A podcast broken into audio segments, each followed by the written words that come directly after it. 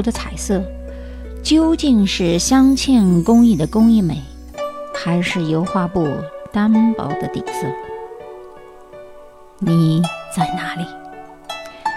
圣彼得堡的列宾堂，还是佛罗伦萨的天顶画？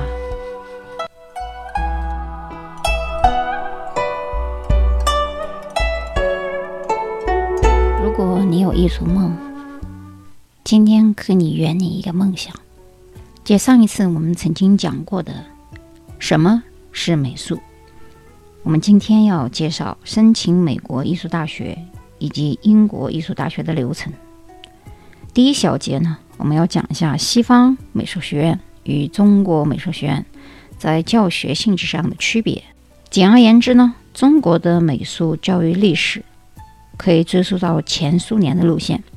既然如此，那么我们不得不了解一下列宾学院的特点。因为从纯艺术的绘画角度而讲，世界四大以绘画为著称的大学分别是巴黎国立高等学院、列宾美术学院、佛罗伦萨美院以及英国皇家美术学院。那么有人可能会问：那么美国的罗德岛艺术学院怎么样呢？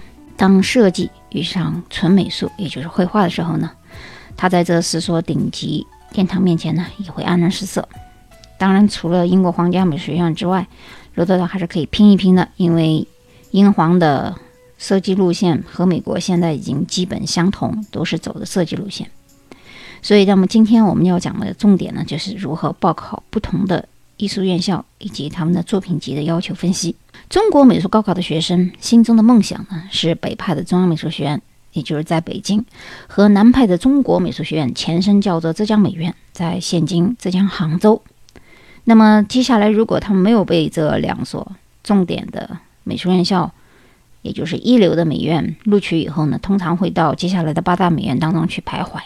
由于呢，我国传承的是列宾的风格，所以自然他考的时候，也就是高考的时候，艺考提前招生一般就考素描、色彩和创作这三项内容。很多年前呢，素描色彩呢有写生静物啊，写生半身人像，到现在的默写形式，包括默写色彩静物，都在形式上呢有了很大的变化。但是呢，办高考补习班的老师们呢，都知道如何变通，以及如何应付新的校考特殊方式。那么这些方式在七零到八零后这一代当中，其实已经悄然发生了变化。原因呢是，除了六十到七十年代毕业于传统美院。继续从事高考补习班的工作者之外呢，他们因为国家这个九八五啊和二幺幺工程的适当变化调整的策略，比如我举个例子啊，东方大学几乎现在很少有人知道它的前身是中国纺织大学，那上海人一般都知道，在虹桥那边都非常出名的楼，这个楼现在还屹立在这个高架旁边，都可以看见，那是那个拉塞尔国际设计学院所在地。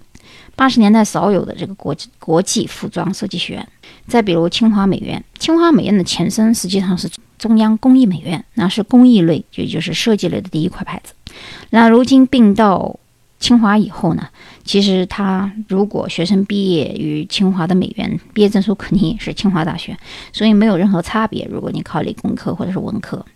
英国利物浦呢，现在在国内有很多分校，比如说有苏州分校。那么苏州大学呢，其实里面的美术学院也是相当不错的。那苏大的牌子还可以。上海理工啊，听出来是理工学院，但是上海理工里面也有艺术学院，有建筑系等等。那么南京的林业学院，包括中国地质大学、天津师范、南京大学、东南大学、南京审计。南京理工、南体、上海外国语学院等等等等，这些听起来都不像是美院的综合类大学呢。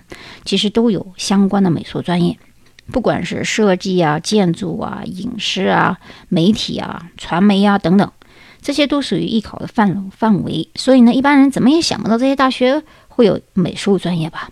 上一集呢，我也曾经讲过了美术它的大的分类啊，四大类，然后他们分别能找到什么样的工作。很多人呢误以为美术就是画画，其实这个定义是非常之不准确。如果没有这个理论基础的朋友们呢，建议你们去看一下我的上一篇文章以及我的上一讲什么是美术。那么如今。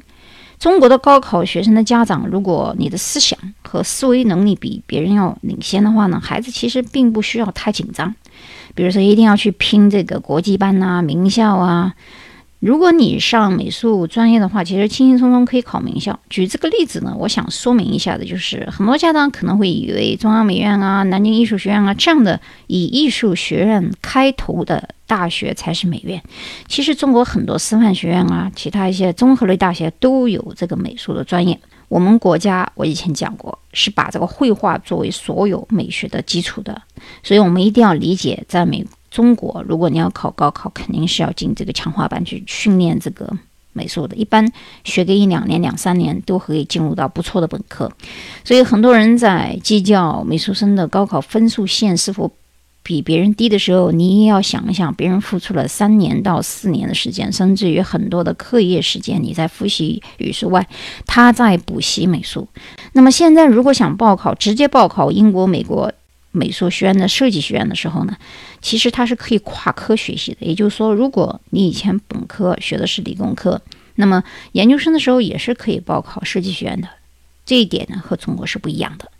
如果你是高中刚刚毕业，甚至于你没有参加高考，你想直接进入英国和美国的设计学院，只要做好这个作品集，是可以直接申请的。这里面不分文理，而且在国外对文化课的要求是相当高的。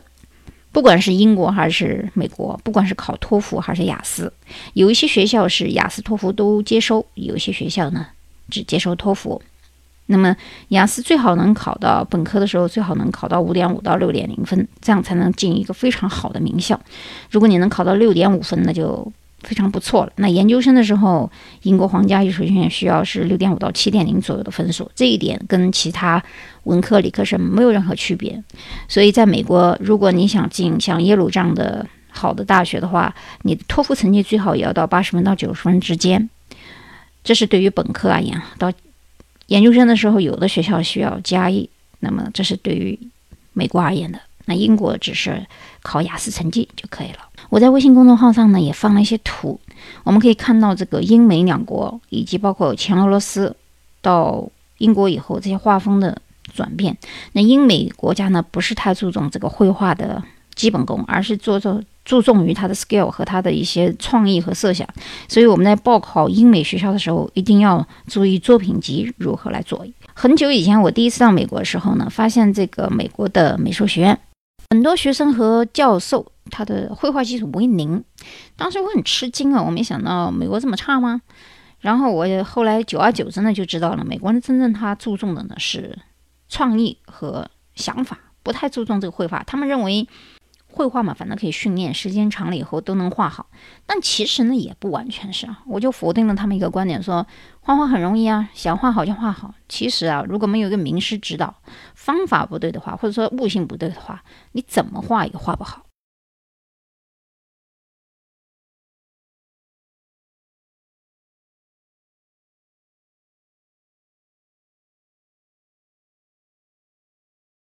其实用一句简单的话而讲呢。就是美国和日本在很多地方觉得绘画不重要呢，他们觉得电脑可以替代一切。而实际上，从历史绘画的角度而讲，英国、美国、日本啊，英国还好一点，他们的这个绘画水准其实跟法国、意大利、俄罗斯以及荷兰的画家比，绘画水准呢不在一个重量级上。所以，当当代艺术从巴黎转到纽约以后，美国人拿什么取胜呢？所以就搞一些抽象主义、行为主义、达达主义等等喽。那么，很很多人在跟风，究竟讨论当代艺术、抽象艺术、传统艺术哪个好，哪个不好啊，都不在意，因为内行其实都知道怎么回事儿。但是呢，我们也不一定要完全否认，不管你是搞传统的，还是搞现代的，还是搞抽象的，只要你的点子 idea 好，OK，我觉得还蛮新颖的，我就不会去否定或者批评你。为什么在英美国家，包括德国、意大利的时装品牌设计师，甚至于东京都超过了中国几个世纪呢？是什么原因遏制了我们的思维和创新呢？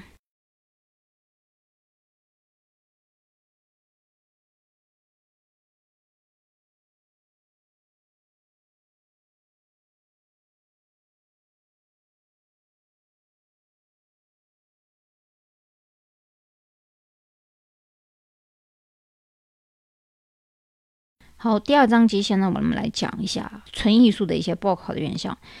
世界四大顶级美院，像从巴黎国立美术学院开始讲起啊，ENSB，那法国巴黎这个国立高等美术学院屹立于塞纳河左岸，它见证了整个欧洲美美术的发展。从某种意义上讲呢，巴黎美院早已不仅仅是单纯作为一个教育。展览和沟通交流的这么一个国家机构而存在。我们国家曾经有很多画家。在这里学过画啊，比如说早年的吴冠中、林凤眠是正美的首任院长徐悲鸿。徐悲鸿的油画画的是相当不错的，很多人觉得他的马出名啊，国画。实际上，徐悲鸿他的素描、他的油画也是相当不错的。阎文良，那么申请这所大学的条件呢，就是除了你要有深厚的美术功底之外，法语是一门很重要的语言，考的分数还不低。所以想去巴黎国立高等美术学院的朋友。必须要法语学得好，法语可不是一个很简单、容易学的语言。所以在申请这所大学的时候，希望同学们在报考本科、研究生的时候，基本功素描绘画画好以外，把这个语言关过一下。潘玉良啊，当年在法国先后就读于两国立美术学校、巴黎国立高等美术学院。我曾经看过他的很多真迹啊，就大概有一百多幅啊。有这么一个例子：一九二六年一月，他赴罗马求学。同年呢，有中法大学同学回国，那么潘玉良呢就托他们把他自己的留法期间所创作的数百幅作品带回国了。不幸呢，悉数毁于轮船失火，所以大量的他的很多好的作品我们没有看到。但就他现在存的现存的一些作品展览啊，嗯，我对他的色彩和一些法国人善用的一种方法和绘画手法。还是相当推崇的。虽然我们很多人不一定能看懂啊，我们可以看出中国和俄罗斯的素描的确基本功非常之扎实，但是一旦遇上法国的色彩，我们就黯然失色了。所以我们要了解中国美术整个国家这个美院的培养机制和培养方向，再看我们的缺点啊。我们的优点就是基本功很扎实，和列宾学院一样。可是我们的色彩遇上欧洲法国人的这种色彩的配色、颜料，甚至于技法，还是逊色不少。那么下面我们就讲这个列宾美术学院。列宾美术学院是几乎我们中国中央美院很多教授专家都是从这个学校毕业。圣彼得堡列宾学院呢，它。非常注重绘画、雕塑和建筑这几大块纯艺术的培养。去个列宾学院的时候，因为俄罗斯现在经济不是很好啊，这个学校也非常之严格，你画不到个八年、十年是很难毕业的。所以，如果你静不下心来，能够忍受住寂寞、那个环境以及经济条件的。萧条这几个条件因素的时候呢，就不要去报考列宾学院。很多人觉得画画是个很浪漫的事情，过来人给你一句忠告：就画画非常的辛苦，非常的寂寞。如果你耐不住寂寞的话，一般出不了什么好作品。第三个学院呢是佛罗伦萨国立美术学院，那么意大利语呢也不是那么好学的。但是意大利佛罗伦萨国立美术学院呢是世界上第一所美术学院，创建于一三三九年。后来呢，它到一七八五年的时候成为一个国立美术学院，可以称得上是世界美术学院之母。其中出了很多著名的意大利杰出人物，比如达芬奇啊、洛克、米开朗基罗啊、瓦萨里啊、加利略啊、莫迪尼尼迪啊。因为他们这个学院现在有跟哲学、艺术、文学结合在一起，已经完全不完全是一个纯美术学院了。最后我们要讲的这个皇家艺术学院，也就是英国的 Royal College of the Art，简称 RCA 呢，是成立于一八三九年。那么它坐落于英国的伦敦，是目前全球唯一的一个研究性。的研究生学院，也就是他不开本科，只设研究生和博士生这个阶段的教育。皇家艺术学院的招生，一会我会把它纳到英美两个国家的设计学院里面去，因为他们的机制和申请条件是基本上差不多的。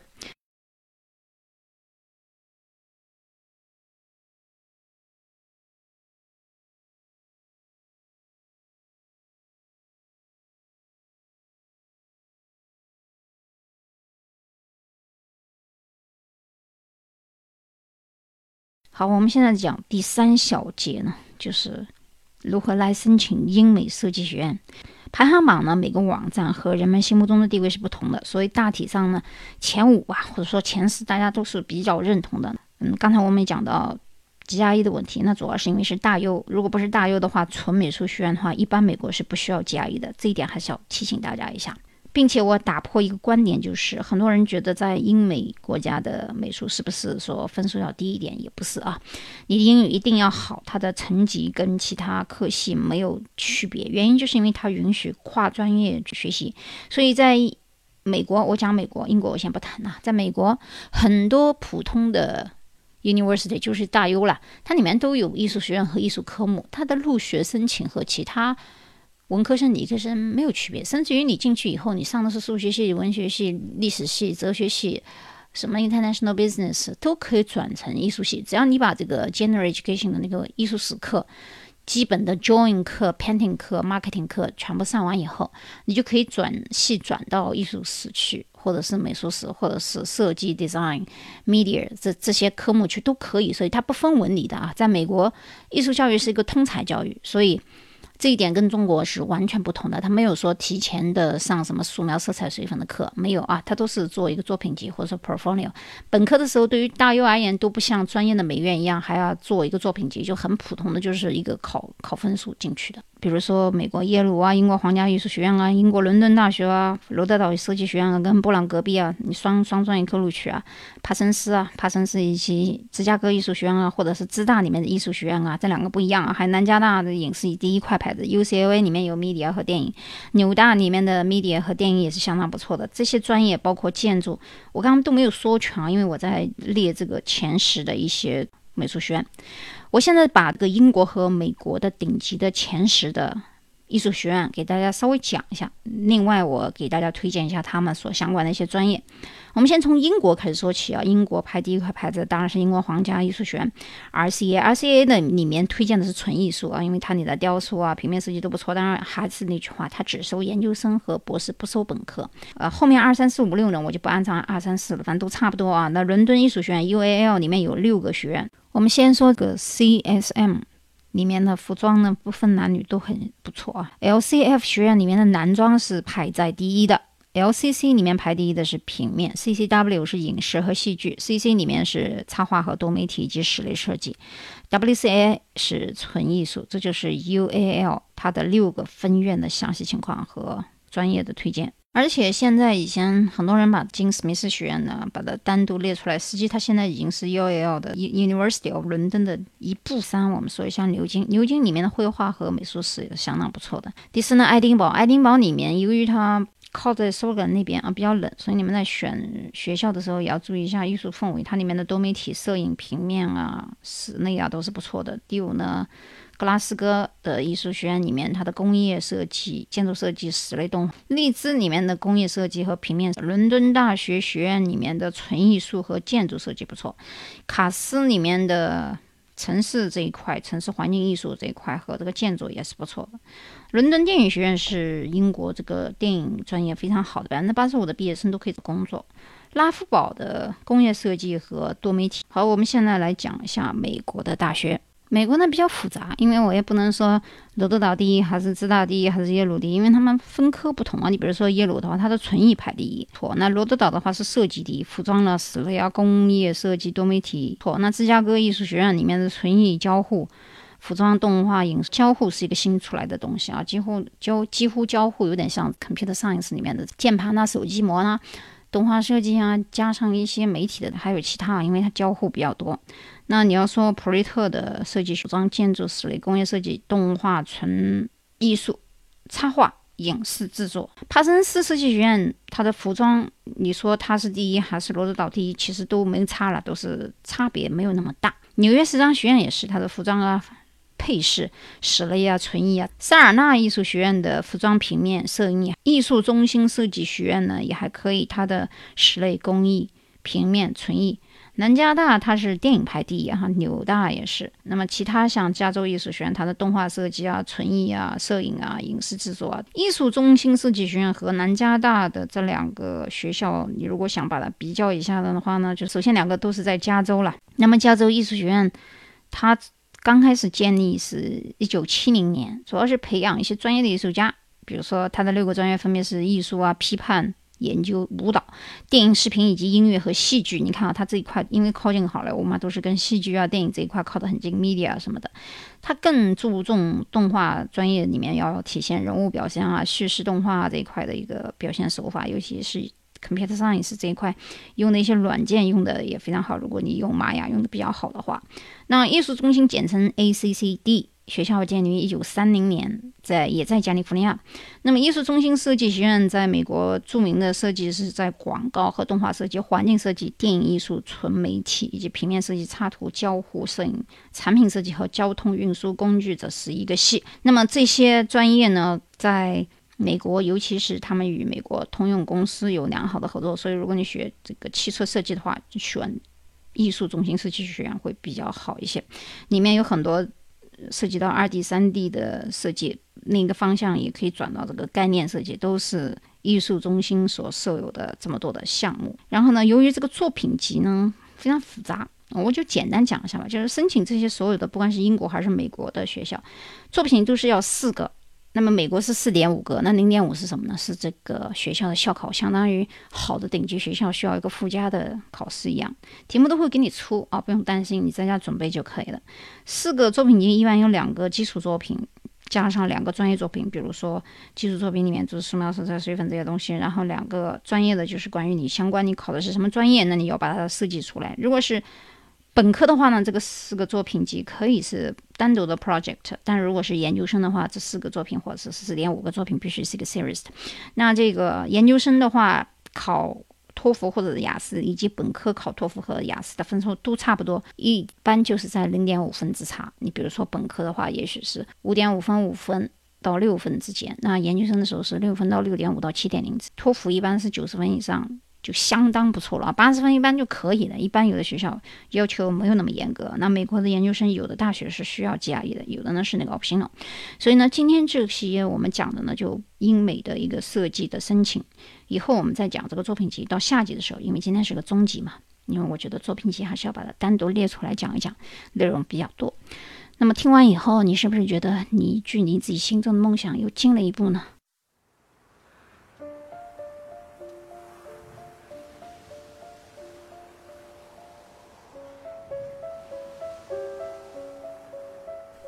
我们每一个人都有一个艺术的梦啊，只有静下心来听一些音乐，搞一些艺术创作，你才会觉得人生是如此的美妙和精彩。好，我们下一期再见。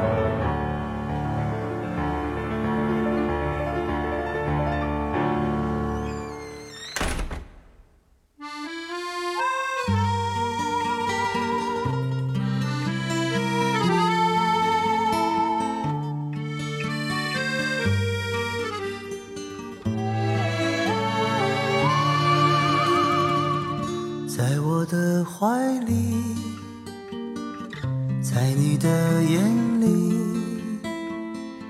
那里春风沉醉，那里绿草如茵，月光把爱恋洒满了湖面，两个人的篝火照亮整个。多少年以后，如云般游走。那变幻的脚步，让我们难牵手。这一生一世，有多少你我，被吞没在月光如水的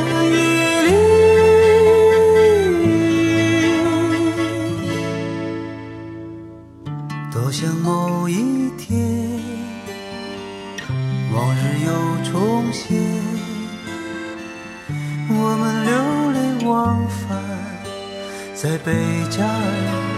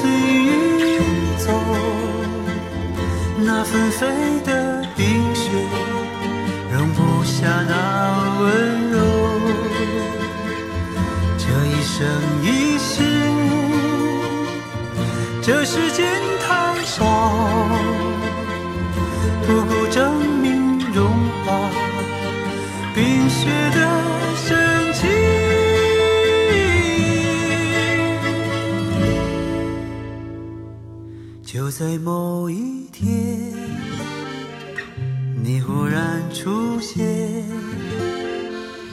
你清澈又神秘，在贝加尔湖畔。你清澈又神秘，像贝加尔湖。